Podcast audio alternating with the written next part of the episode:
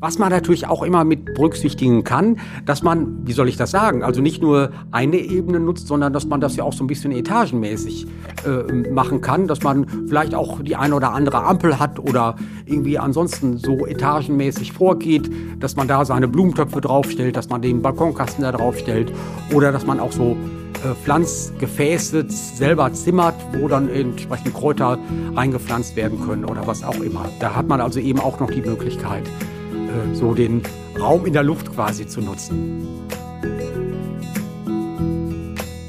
Vor Nachtfrost bist du sicher nicht, bevor Sophie vorüber ist. Das ist eine alte Bauernregel und mit Sophie ist die heilige Sophia gemeint, mit deren Namenstag, nämlich am 15. Mai, die Eisheiligen enden. Und ja, jetzt ist es endlich soweit. Spätestens jetzt können wir im Garten richtig Gas geben und nach Lust und Laune lospflanzen. Nicht jeder hat ja einen großen Garten, aber das macht gar nichts, denn auch auf kleinen Flächen, wie zum Beispiel auf einem Balkon oder einer kleinen Terrasse, lässt sich viel machen. Auch da kann man jede Menge pflanzen und ernten, wenn man weiß wie. Und genau darum geht es in dieser Podcast-Folge von Dein Fleckchen Grün. Ich bin Gesa, ich bin Journalistin und Moderatorin und leidenschaftliche Hobbygärtnerin. Und neben mir sitzt wie immer Werner Peitzmann, unser Gartenexperte und Profi. Und wir geben euch heute Tipps fürs Gärtnern auf kleiner Fläche. Und auch da kann man eine ganze Menge machen, dass es trotzdem große Freude macht, dort zu gärtnern und dass man auch das eine oder andere ernten kann, beziehungsweise bei vielen Pflanzen auch ein bisschen Freude daran hat, wenn sie denn blühen. Ja, Werner, also ich wünschte ja, ich hätte dich ein bisschen früher kennengelernt, als ich nämlich in meine aktuelle Wohnung mit Balkon gezogen bin und da losgelegt habe, Sachen zu pflanzen. Da, ähm, ja, hätte ich ein paar gute Tipps gebrauchen können. Aber das holen wir ja heute nach. Werner, sag doch mal, was ist denn das Wichtigste, wenn man anfangen will, auf einem Balkon zu gärtnern? Dass man zunächst mal guckt, wie die Lichtverhältnisse auf dem Balkon sind. Weil das ist ganz entscheidend bei dem, was man dann vorhat, bei dem, was man machen kann, wie einfach der Lichteinfall ist. Ähm, natürlich muss man da auch berücksichtigen, wie so der Jahresgang der Sonne ist. Im Juni sieht vieles ganz, ganz äh, einfach aus, weil da hat man einen hohen Sonnenstand, möglicherweise auch einen Balkon, der dann sehr viel Sonne abbekommt, aber man muss natürlich auch gucken, wie ist es im März oder wie ist, im, wie ist es im September. Die Sonne steht dann deutlich äh, niedriger und wie viel Licht kommt dann auf dem Balkon eben noch an. Das muss man wirklich sagen, der wichtigste Wachstumsfaktor ist das Licht und wenn es daran hapert, äh, dann wird da wird der Erfolg auf dem Balkon wirklich nur sehr begrenzt sein. Aber gibt es denn Pflanzen, die jetzt speziell bei viel Sonne wachsen? Es gibt doch auch welche, wo immer drauf steht, so Halbschatten oder Schatten. Gibt es, äh, gar keine Frage. Da hat man ja wirklich auch ein großes Repertoire an Pflanzen, was eben verwendet werden kann. Aber das muss man natürlich im Vorfeld gucken, dass man, wenn man eben einen eher schattigen, lichtarmen Balkon hat, dass man dann solche Pflanzen auswählt, die eben auch mit weniger Licht auskommen. Und eben, wenn das ein lichtarmer Standort ist, dann muss man auch so ehrlich sein, dass es dann mit Obst und Gemüse auf dem Balkon, das geht ja auch in gewisser Weise, da eher schwierig ist. Und dann muss man wirklich sagen, in vielen Fällen würde ich dann auch an der Stelle die Finger davon lassen, weil das einfach äh, zu keinem guten Erfolg führt. Hast du denn ein paar Beispiele, was man auf einem schattigen Balkon machen kann? Äh, da geht natürlich eine ganze Menge, was äh, so Zierpflanzen betrifft. Der Klassiker im Schatten, das sind Fuchsien oder Begonien oder auch so ein tränendes Herz als Staude würde auch ganz gut auf einem schattigen Balkon funktionieren. Und wenn es jetzt um, um Kräuter geht, da kann man vielleicht an, an Bärlauch noch denken, wächst ja am natürlichen Standort eher in einem sogenannten lichten Wald, also wo noch ein bisschen Licht einfällt, oder auch Waldmeister äh, als, als, äh, ja, als, als Gewürz geht auch noch ganz gut. Äh, so die klassischen mediterranen Kräuter mit Rosmarin oder Basilikum, das kann man dann tatsächlich äh, eher hinterwege lassen, weil das nicht gut funktioniert auf so einem schattigen Standort. Und so die klassischen äh, Balkonpflanzen oder Balkonfrüchte wie Erdbeeren, Tomaten geht dann auch nicht so gut? Nicht so gut, muss man wirklich sagen. Die werden irgendwie auch wachsen, äh, die werden auch irgendwie zur Reife kommen, aber das, was man sich an Aroma wünscht, das wird da nicht zustande kommen. Das muss man ganz ehrlicherweise so sagen. Und äh, genau das Gegenteil, wenn man einen sehr hellen Balkon hat oder eine helle Terrasse hat, dann geht das gut, kann man das auch wirklich gut machen. Aber wenn es am Licht hängt und hapert, dann sollte man eben mit Erdbeeren und Co. das wirklich äh, lassen. Da wird man enttäuscht sein. Ich habe jetzt noch eine Frage. Ganz oft steht ja auf Pflanzen, wenn man die kauft, Halbschatten drauf. Ne? Also, dass die Halbschatten mögen. Ich frage mich immer, was ist denn Halbschatten? Äh, Halbschatten, es ist im Grunde auch kein optimaler Begriff. Man müsste, äh, ich würde es andersrum formulieren. Halbsonnig wäre im Grunde vielleicht ein bisschen klarer und so, dass man wirklich sagen kann, einen halben Tag, entweder vormittags oder nachmittags, hat man Sonne und die andere äh, Tageshälfte ist es dann beschattet. Das wäre tatsächlich so Halbschatten. Okay, also wenn man wirklich einen schattigen Balkon hat, da sollte man sich vorher informieren und, und gut gucken, was für Pflanzen man da pflanzt und anbaut, damit man nicht frustriert ist, das wenn die würd, Sachen nicht angehen. Ja, die würden irgendwie, wie gesagt, die würden auch ein bisschen wachsen, aber man wäre schon enttäuscht. Und wenn man dann auch noch überlegt, welchen Aufwand, was eben äh, die Kosten betrifft, aber eben auch so den persönlichen Aufwand, den man da hat, wenn man das dann auch noch irgendwie ein bisschen mit berücksichtigt, dann wird die Enttäuschung schon einigermaßen groß sein. Das muss man wirklich sagen. Aber es gibt ja ganz viele Pflanzen. Du hast ja ein paar Beispiele schon genannt, ne, die auch den Schatten mögen. Da gibt es eine ganze Menge und das kann man sicherlich auch noch ergänzen. Der Farn beispielsweise ist so der Klassiker, der eben natürlich auch mit schattigen Bedingungen zurechtkommt. Und schön ist. Und schön ist ein Buchsbaum. Der tut es in der vollen Sonne auch gut. Am natürlichen Standort ist das ja so, aber der funktioniert im Schatten auch, auch recht gut oder auch ein Efeu. Äh, der funktioniert natürlich auch in dem Schatten ganz gut. Also gibt es eine ganze Reihe an Pflanzenarten, äh, die dann für den schattigen Standort gut geeignet sind, die da gut gedeihen und wo man dann auch seine Freude dran hat. Und das finde ich ist dann einfach viel mehr wert, dass dann eben die Pflanzen, die man da hat, auch ordentlich gedeihen können, als dass man andere Pflanzen hat, die dann eher so vor sich hin kümmern. Ja, klar, absolut. Jetzt gibt's ja aber bei kleinen Flächen und Balkonen oft noch ein Problem, oder was heißt oft, fast immer. Man hat Bock, was zu pflanzen, man hat sich Pflanzen ausgesucht und dann fragt man sich, oder habe ich mich zumindest gefragt, wo soll das alles hin? Ich meine, die Fläche ist begrenzt. Und da habe ich nämlich einen großen Fehler gemacht. Ich habe ganz am Anfang alles schön in diese runden Töpfe gepflanzt. Und ja, und da hat dann natürlich nicht mehr so viel gepasst. Ja, so eckige Gefäße haben da natürlich einen deutlichen mhm. Vorteil, weil die kann man natürlich schon anders äh, zueinander platzieren, dass man dann den wenigen Platz, den man äh, hat, dass man den auch optimal nutzen kann. Und natürlich, was immer wichtig ist, wenn man auf Balkon oder Terrasse unterwegs ist, da was anpflanzen möchte, dass man den Zuwachs auch mit berücksichtigt. Das äh, sieht ja oft so aus, wenn man dann äh, irgendwie so ein kleines Hochbeet, so ein Mini-Hochbeet vielleicht bepflanzt, dass man dann zu Anfang das verhältnismäßig dicht bepflanzt. Es soll ja irgendwie nach ein bisschen was aussehen und dann im Laufe der Wochen feststellt, die Pflanzen werden größer und größer und größer und nachher ist alles viel zu dicht und äh, das wird dann auch kein gutes Ergebnis bringen. Wenn man jetzt so an Salat beispielsweise denkt, der natürlich dann eben so einen Kopf entwickeln, entwickeln soll. Und äh, wenn die sich dann gegenseitig ins Gehege kommen, die Pflanzen, äh, ist das natürlich sehr unerfreulich, weil es dann auch kein gutes Ergebnis gibt. Ja, klar. Du hast gerade das Stichwort Hochbeet genannt. Ähm, das finde ich nämlich ganz interessant. Man kann die ja auch selbst bauen. Ne? Hast du da ein paar Tipps? Äh, man kann das auch selbst bauen. Das ist auch jetzt kein, kein Kunststück. Auch wenn man jetzt vielleicht jetzt nicht der ganz große Handwerker ist, geht das wirklich auch gut. Was immer wichtig ist, wenn man, egal was man auf Balkon oder Terrasse macht, dass man immer auch dran denkt, irgendwas da drunter zu legen.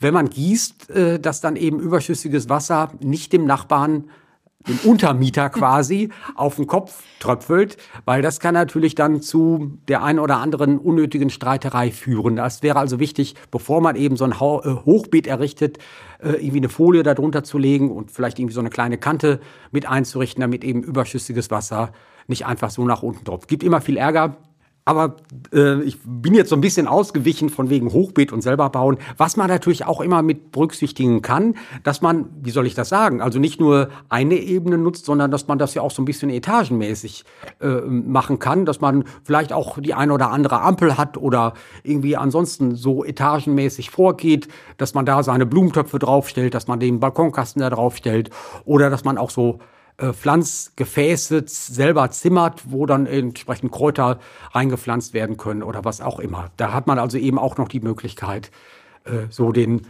Raum in der Luft quasi zu nutzen. Ja, da gibt's ja total viele schöne Möglichkeiten. Ne? Also jetzt noch nicht in der Luft, aber was ich neulich mal gesehen habe, dass so alte Weinkisten bepflanzt wurden oder Körbe auch oder so, das fand ich schon schön. Oder ähm, Paletten, die aufgestellt werden, weißt du, und dann werden in die ach, wie soll ich das beschreiben, in die weiß, Zwischenräume. Ja. Ne? So war, haben die äh, Leute äh, kleine Folien reingelegt und dann so Stiefmütterchen oder sowas reingepflanzt oder Kräuter. Und das mit den hängenden Pflanzen, das habe ich ja von dir gelernt, als wir eine Folge zum Thema Erdbeeren gemacht haben. Das werde ich dies Jahr nämlich machen, dass ich meine Erdbeeren aufhänge. Ja, und das muss man sagen, ist jetzt, ich sehe das ja immer so eher aus pflanzenbaulicher Sicht. Das ist tatsächlich pflanzenbaulich super, wenn man Erdbeeren äh, geht auch bei, bei irgendwelchen Kräutern geht das auch, die quasi in die Luft hängt, weil da natürlich ein Optimum an Luft an den Früchten vorbeistreichen kann. Und bei Erdbeeren hat man ja oft das Problem, dass die Früchte irgendwie auf dem Boden liegen und dann zu faulen beginnen, äh, so wenn man das normal im Garten macht.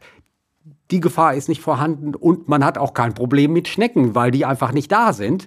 Ähm, das hat also rein pflanzenbaulich betrachtet ganz, ganz viele Vorteile, wenn man gerade Erdbeeren so in die Luft hängt, als Ampel anpflanzt oder eben, weil wir schon drüber gesprochen haben, wenn man ja jetzt irgendwie ja so regalmäßig davor geht, da hat man viele Probleme einfach nicht. Und es gibt ja ganz viele Möglichkeiten, wie man da auch kreativ werden kann.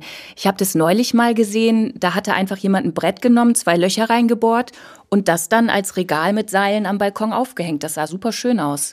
Äh, da gibt es also ganz viele Möglichkeiten und da ist in der Tat die eigene Kreativität besonders gefordert. Absolut. Und man hat mehr die Möglichkeit, also noch mehr anzupflanzen, indem man nicht nur die Bodenfläche nutzt, sondern in die Höhe pflanzt sozusagen. In die Höhe pflanzt, die Höhe entsprechend auch ausnutzt. Und wie gesagt, pflanzenbaulich hat das viele Vorteile, weil einfach da das Licht und auch die Luft wirklich äh, besonders gut an die Pflanze herankommt, äh, dass es von der Seite auch gut funktioniert. Gehen wir aber nochmal zurück zum Boden. Wenn man jetzt doch am Boden in Töpfen oder Kisten oder was auch immer anbauen möchte, ich bin mir immer nicht so richtig sicher, wie viel Erde die Pflanzen brauchen. Ähm, brauchen natürlich schon so, dass, sie, dass sich ein gutes Wurzelwerk entwickeln kann. Aber ich sag mal so, ähm, wenn man es gewährleisten kann, dass der Topf ist vielleicht nur relativ klein, weil es auch nicht größer geht, aber man kann gewährleisten, dass man wirklich sehr kontinuierlich wässern kann und kriegt es auf der anderen Seite auch gut hin, regelmäßig mit dem Gießwasser auch Dünger zu geben. Dann kommen, kommen viele Pflanzen auch mit einem relativ kleinen Topf aus, weil bei dem Wurzelwerk geht es ja in erster Linie darum, dass die Pflanze Wasser und Nährstoffe aufnehmen kann. Wenn man ihr da aber massiv hilft, geht das auch deutlich kleiner. Kannst du da ein paar Beispiele geben, was so deine Lieblingspflanzen für kleine Töpfe sind? Äh, das geht häufig bei, bei Kräutern ganz gut. Ähm, da kann man wirklich auch mit kleinen Töpfen arbeiten, ob das jetzt ein Rosmarin ist oder auch ein Basilikum oder auch ein Lavendel. Die kommen oft eben auch mit kleinen Töpfen zurecht. Und da hat man dann auch noch den weiteren Vorteil, weil das ohnehin auch Pflanzenarten sind, die verhältnismäßig wenig Nährstoffe brauchen. Heißt also auch, da kann der Wurzelraum auch durchaus ein bisschen kleiner ausfallen. Und die sind ja, wie gesagt, äh, wie gesagt auch ohnehin äh, relativ pflegeleicht. Man darf sie natürlich nicht vertrocknen lassen, das meine ich natürlich nicht, aber im Grunde, äh, das geht schon wirklich sehr gut. Ich finde das ja immer ganz schön, wenn man einen Topf nicht nur so auf einer Ebene bepflanzt, sondern in verschiedenen Ebenen. Also, dass du ein höherstämmiges Pflänzchen hast und dann am Boden noch kleinere pflanzt. Jetzt ist es ja so, habe ich zumindest mal gehört, dass sich nicht alle Pflanzen miteinander vertragen. Wie, wie gehst du an sowas ran? Ähm, ja, da gibt es tatsächlich auch so, ich sag mal, Rezepturen, welche Pflanzen sich gut miteinander vertragen und welche sich nicht so gut miteinander vertragen. Will da auch nicht komplett gegenreden. Aber wenn man jetzt wirklich eben nur einen sehr begrenzten Raum hat, dann wäre eher meine, ähm, meine Idee dabei zu gucken, äh, welcher Zuwachs ist zu erwarten und wie sind die Nährstoffbedürfnisse der Pflanzen. Äh, dass das einigermaßen stimmig ist. Ähm, einfach um das mal konkreter zu machen, eine Tomate und gleichzeitig äh, Gewürzkräuter in ein Gefäß zu pflanzen, das wäre sicherlich schwierig, ähm, weil eben die Gewürzkräuter sehr wenig Nährstoffe brauchen, die Tomate aber eine ganze Menge. Bei einer Gurke wäre es ähnlich. Das wäre tatsächlich eher das Problem, weil die Nährstoffbedürfnisse sehr unterschiedlich sind. Ähm, vom, vom Wasser her wird es wahrscheinlich gehen, aber dass man eher guckt, dass die Pflanzen, die man zusammenpflanzt, dass die eben ähnliche Wasser- und Nährstoffbedürfnisse haben. Und äh, weil du es noch angesprochen hattest, ähm, man kann sich natürlich auch eben helfen, wenn man wenig Platz hat, äh, mit Stämmchen zu arbeiten. Das gibt es auch teilweise so im Frühjahr im Handel zu kaufen, bei Paprika. Pflanzen beispielsweise, oder dass man das auch selbst ein bisschen macht. So ein Stämmchen bei einer Tomate geht das ganz gut. Wenn man die Tomate so als eintriebige Pflanze ziehen möchte, geht das ja wirklich gut. Und dass man dann sagt, in den unteren 30 Zentimetern, da schneiden wir die, die Blätter alle ab und wir schneiden auch den Blütenstand ab, dass man erstmal nur ein Stämmchen hat und dass dann die erste Etage mit Tomatenfrüchten vielleicht erst in 35 oder 40 Zentimetern Höhe beginnt. Dann kann man das Ganze natürlich ganz schön unterpflanzen mit irgendwelchen anderen äh, ja, Gemüsearten. Was würdest du mir raten, wenn ich jetzt einen ganz frischen, unbepflanzten Balkon hätte und mich auch mit dem Thema Gärtner noch nicht so beschäftigt hätte? Was sind so die Pflanzen, die auf dem Balkon gut gehen, wo man eigentlich nichts mit falsch machen kann? Ähm, natürlich, wir hatten vorhin drüber gesprochen, über die Lichtbedürfnisse. Das muss ich erstmal für mich beantwortet haben. Ähm, und wenn ich dann weiß, beispielsweise, das ist jetzt ein wirklich äh, sonniger Balkon, was immer gut geht und wirklich sehr pflegeleicht auch ist, gerade wenn man da jetzt so äh, wenig Erfahrung mitbringt, wären Petunien beispielsweise oder auch Granien ähm, oder auch Lantanen, dieses Wandelröschen. Das sind ganz, ganz pflegeleichte Pflanzen, die auch wenig pilzempfindlich sind, also krankheitsempfindlich sind und wo man in aller Regel auch wenig Probleme mit Schädlingen hat.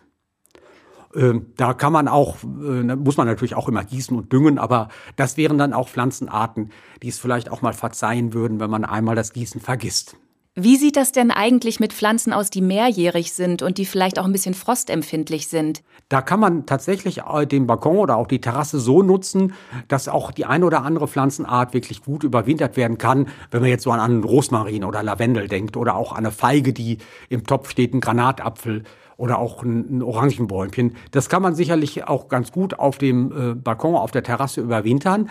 Und was oft unterschätzt wird oder falsch eingeschätzt wird, so muss ich es eigentlich richtiger, richtigerweise sagen, das Empfindliche bei diesen Pflanzenarten ist nicht in aller Regel nicht das Oberirdische, sondern der Wurzelbereich. Und wenn man eben die Pflanze jetzt in einem, in einem Topf, in einem Kübel stehen hat, dann wäre es da wichtig, den Wurzelbereich so gut zu schützen, dass eben die Wurzel, so sagt man das, nicht komplett durchfriert. Ähm, dass man da bei Zeiten dann auch irgendwie ein Isolationsmaterial verwendet, ob das jetzt irgendwie so, so Jute-Material ist oder was sicherlich auch ganz gut geht, wenn man in der Adventszeit, in der Weihnachtszeit vielleicht auch äh, im Innenbereich so ein bisschen dekoriert hat, auch mit Tannengrün dekoriert hat. Und sobald das dann irgendwie nach drei Könige herausgeworfen wird, dass man eben diesen Tannenreisig dafür nutzt, um entsprechend den Wurzelbereich der Pflanzen zu schützen. Da kann man viel mit erreichen. Das heißt, du musst die Pflanzen nicht alle reinholen. Also man braucht nicht irgendwie einen Raum, wo man die lagern kann. Einfach geschützt stellen und den, den Bodenbereich, den Topfbereich abdecken. Ja, und ich sag mal so, wenn man jetzt nicht irgendwo an einem Extremstandort wohnt, irgendwo in der Rheinebene, im Ruhrgebiet, auch in Norddeutschland generell, hat man ja tendenziell sogar eher milde Winter. Und dann muss man ja gucken, ähm, so auf so einem Balkon ist es ja noch mal geschützter. Und äh, dann stehen die Pflanzen tatsächlich draußen in der Luft und auch bei den, bei den Lichtbedingungen viel, viel besser als irgendwo in einem Keller oder in einem eher dunklen Flur. Dann fühlen sie sich draußen relativ wohl. Auch so ein Oleander, den kann man in vielen Jahren völlig problemlos draußen überwintern, ohne dass dem das überhaupt irgendwas ausmacht.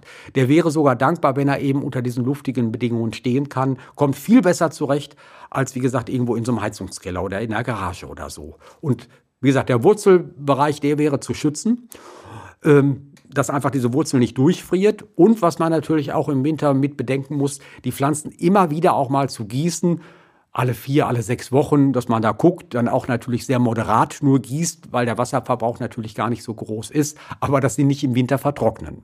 Und wenn es jetzt wirklich mal so wäre, dass man vielleicht irgendwann im Winter mal eine richtige Kältephase hat. Das war äh, Februar 2021 beispielsweise der Fall. Da hatten wir es für zehn Tage wirklich sehr, sehr kalt. Dann müsste man sich einmal die Arbeit machen und die Pflanzen dann für diese überschaubare Zeit irgendwo reinräumen, dass sie dann nicht bei minus 15 Grad wirklich erfrieren. Und wenn dann eben diese Kältephase vorüber ist, kann man sie wieder rausräumen. Äh, das, wie gesagt, vertragen die Pflanzen viel, viel besser als irgendwelche stickigen Überwinterungsquartiere. Und minus 15 Grad, das ist ja wirklich eine Seltenheit. Ist mittlerweile eher die Seltenheit. Äh, ich kenne das aus meinen Kinderzeiten, da gab es das verhältnismäßig oft, einmal im Winter bestimmt. Mittlerweile ist es eher selten, das stimmt. Werner, wenn du jetzt so einen ganz frischen, unbefleckten Balkon hättest, wie würdest du den denn bepflanzen? Ich würde äh, eine Kombination wählen aus Zierpflanzen und Nutzpflanzen. Nutzpflanzen, also äh, Obst, Gemüse, Kräuter. Äh, so direkt, wenn man jetzt einen Balkon hat, direkt ans Geländer, da würde ich tatsächlich Balkonkästen aufhängen mit Zierpflanzen. Äh, das können hängende Granien sein, das können aber auch diese Million Bells sein, also diese kleinblütigen äh, Petunien, das können auch Sophinien sein, das sind ja eher diese großblumigen Petunien. Also da haben wir ja wirklich eine Vielzahl an, an Zierpflanzen, die man dann eben da gut platzieren kann und die wirklich dann auch den Balkon so zur Augenweide werden lassen. Das wäre so der äußere Bereich eben mit Zierpflanzen. Und dann kann ich mir gut vorstellen, vielleicht auch die eine oder andere Kübelpflanze zu haben, vielleicht auch äh, einerseits als Zierpflanze, das wäre so ein Oleander, was wirklich auch völlig problemlos auf dem Balkon geht, aber eben auch vielleicht äh, einen Granatapfel oder eine Feige oder auch eine, eine Zitruspflanze, auch das geht ja als, als Kübelpflanze wirklich gut, dass man die entsprechend auch noch mit auf dem Balkon platziert. Ein Hochbeet ist natürlich immer ganz schön. Hochbeet eignet sich ja in erster Linie dann für äh, Gemüse, auch für Kräuter dass man da eben sein Basilikum, sein Lavendel oder eben auch ein, äh, ein Thymian vielleicht da anpflanzt, wo man dann regelmäßig dann auch die Kräuter entsprechend abschneiden kann, äh, um sie dann auch mit zu verzehren. Und äh, bei einem Hochbeet würde ich gerne dann solche Pflanzen pflanzen, die relativ rasch dann auch zu einem Ertrag führen, ähm, damit man vielleicht auch noch eine zweite oder dritte Generation machen kann. Das wären eben die Radieschen beispielsweise oder eben auch beim Salat, den kann man ja auch nochmal nachpflanzen oder auch ein Kohlrabi, den könnte man dann auch nochmal nachpflanzen. Äh, bei einem Porree oder bei einem Sellerie wäre das eher schwierig, die brauchen einfach zu lang und dann ist das irgendwie schade um den Platz und ähm, ja, so attraktiv sehen die aus meiner Sicht dann auch nicht aus. Und jetzt so in die Höhe gedacht, was würdest du da machen? Äh, da würden sich ja Ranker anbieten. Und äh, da kann man natürlich auch dran denken, auch an, an Nutzpflanzen, dass man eine Gurke beispielsweise mit anpflanzt äh, und vielleicht auch noch so eine Rankhilfe da installiert, dass dann einfach diese Gurkentriebe entsprechend gut wachsen können und dass man dann auch sehr bequem ähm, die Gurkenfrüchte ernten kann. Völlig unkompliziert, das geht wirklich sehr gut. Ähm, und gibt es ja auch mittlerweile ganz viele Gurken Sorten, die ja wirklich auch nur kleine Gurken ergeben, als wenn man dann so diese 40 äh, Zentimeter langen Gurken hat. Das wäre dann sicherlich auf Balkon oder Terrasse ein bisschen schwierig, würde irgendwie auch gehen, aber da sind sicherlich die kleineren Varianten etwas erfolgversprechender.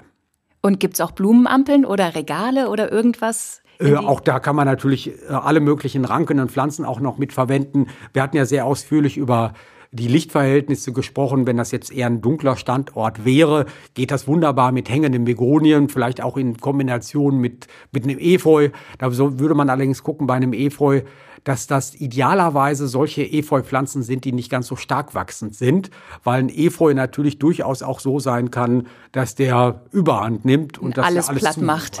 Ja. Daher gibt es dann auch einige Sorten, die so ein bisschen dezenteres Laub haben, vielleicht auch ein kleines bisschen gefälliger aussehen liegt immer im, im Auge des Betrachters natürlich, aber äh, wo man eben dann nicht so eine ganz dominierende Pflanzenart dann hat. Also da würde ich dann eben äh, an der Stelle dann Ranker nehmen, damit das einfach dann äh, auch besonders gut zur Geltung kommt. Na, das klingt auf jeden Fall nach einem schönen, bunten und gemischten Balkon. Da hat man wirklich alle Möglichkeiten und äh, da muss man einfach auch sich so ein bisschen rantasten auf der einen Seite und sollte in erster Linie, wenn man natürlich so diese pflanzenbaulichen Dinge mit berücksichtigt, äh, drauf gucken, was man, wo man Spaß dran hat. Weil es ist natürlich auch ein Bereich, gerade in den Sommermonaten, wo man sich hoffentlich, wenn es die Witterung zulässt, auch häufig aufhält. Und dann sollte man es natürlich so machen, dass man da auch gerne sein mag, eben, dass da Pflanzen auch sind, wo man eine große Freude dran hat. Ob jetzt Nutzpflanzen oder Zierpflanzen, das ist ja einerlei, aber das ist ein ganz wichtiges Kriterium an der Stelle. Du hast einen Balkon, wie würdest du ihn bepflanzen oder wie bepflanzt du ihn in diesem Jahr? Also ich mag immer den Mix ganz gerne aus Blumen und Nutzpflanzen. Ich habe ein Zitronenbäumchen ähm, auf dem Balkon stehen. Aktuell steht es im Flur, aber das kommt jetzt bald raus. Dann habe ich eine Rose da. Ähm, was Blumen angeht, da bin ich ein ganz großer Freund von so ganz einfachen Blumen. Ich liebe Löwenmäulchen, ich liebe Hornfeilchen, alles was bunt ist. Ähm, und an Nutzpflanzen habe ich mir vorgenommen, will ich auf jeden Fall eine Tomate auf dem Balkon haben dieses Jahr. Ich werde meine Erdbeeren aufhängen in Ampeln. Und dann hatte ich mir überlegt, ob ich vielleicht Erbsen pflanze, die sich dann am Balkongeländer hochranken. Weil Erbsen liebe ich. Ich mag das einfach, wenn man die so wegknabbern äh, kann. Und ja, da wollte ich mal testen, ob das geht. Und eine Sache, das hast du gerade gesagt, Granatapfelbaum habe ich noch nie gesehen. Kann man die einfach so kaufen hier? Die kann man kaufen. Sicherlich nicht in jedem Baumarktgartencenter äh, wird man die kriegen, aber in einem gut geführten klassischen Gartencenter gibt es auch Granatapfel. Aber tragen die dann auch? Die tragen auch. Die Früchte sind allerdings nicht ganz so groß wie die, die man so kaufen kann. So auf dem Wochenmarkt oder im Lebensmitteleinzelhandel ja. gibt es ja diese ja, ja. relativ großen Granatäpfel. So groß werden die nicht. Aber ja, was soll ich sagen? Wie, wie so eine Mandarine, so groß wird es dann schon wie eine kleine Mandarine. So ein Bäumchen möchte ich haben. Ist auch eine, das ist mein Plan für dieses Jahr. Ähm, ist ja auch eine mehrjährige Pflanze und äh, ungeheuer attraktiv, einfach von der Frucht her. Und ähm, von daher, da habe ich, hab ich tatsächlich auch ein eigenes Granatapfelbäumchen. Ja, super. Danke für den Tipp. Das waren ja jetzt wirklich ganz, ganz, ganz viele äh, schöne Infos, die du uns gegeben hast, Werner. Wie sieht's denn bei euch aus? Schreibt uns gerne, wenn ihr noch mehr zum Thema Balkonbepflanzen wissen wollt, ob es jetzt um schattige Balkons geht oder um sonnige, um Pflanzen, was auch immer. Und fürs Erste verlinken wir euch mal zwei Blogtexte in den Show Notes. Bei dem einen geht es um Tipps für den Anbau von Obst und Gemüse auf dem Balkon und bei dem anderen, da stellen wir euch die schönsten Balkonpflanzen für Sonne und Schatten vor. Ich wünsche euch auf jeden Fall ganz, ganz viel Spaß beim Balkonbepflanzen und ganz viele kreative Ideen und sage Tschüss, macht's gut. Bis zum nächsten Mal und viel Freude auf dem Balkon.